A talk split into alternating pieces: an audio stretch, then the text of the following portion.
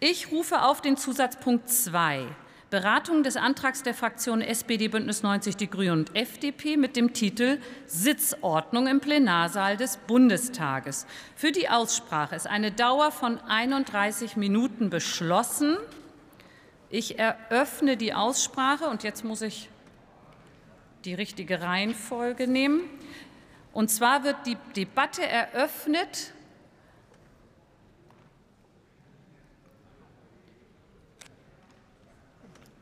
von Dr. Irene Michael.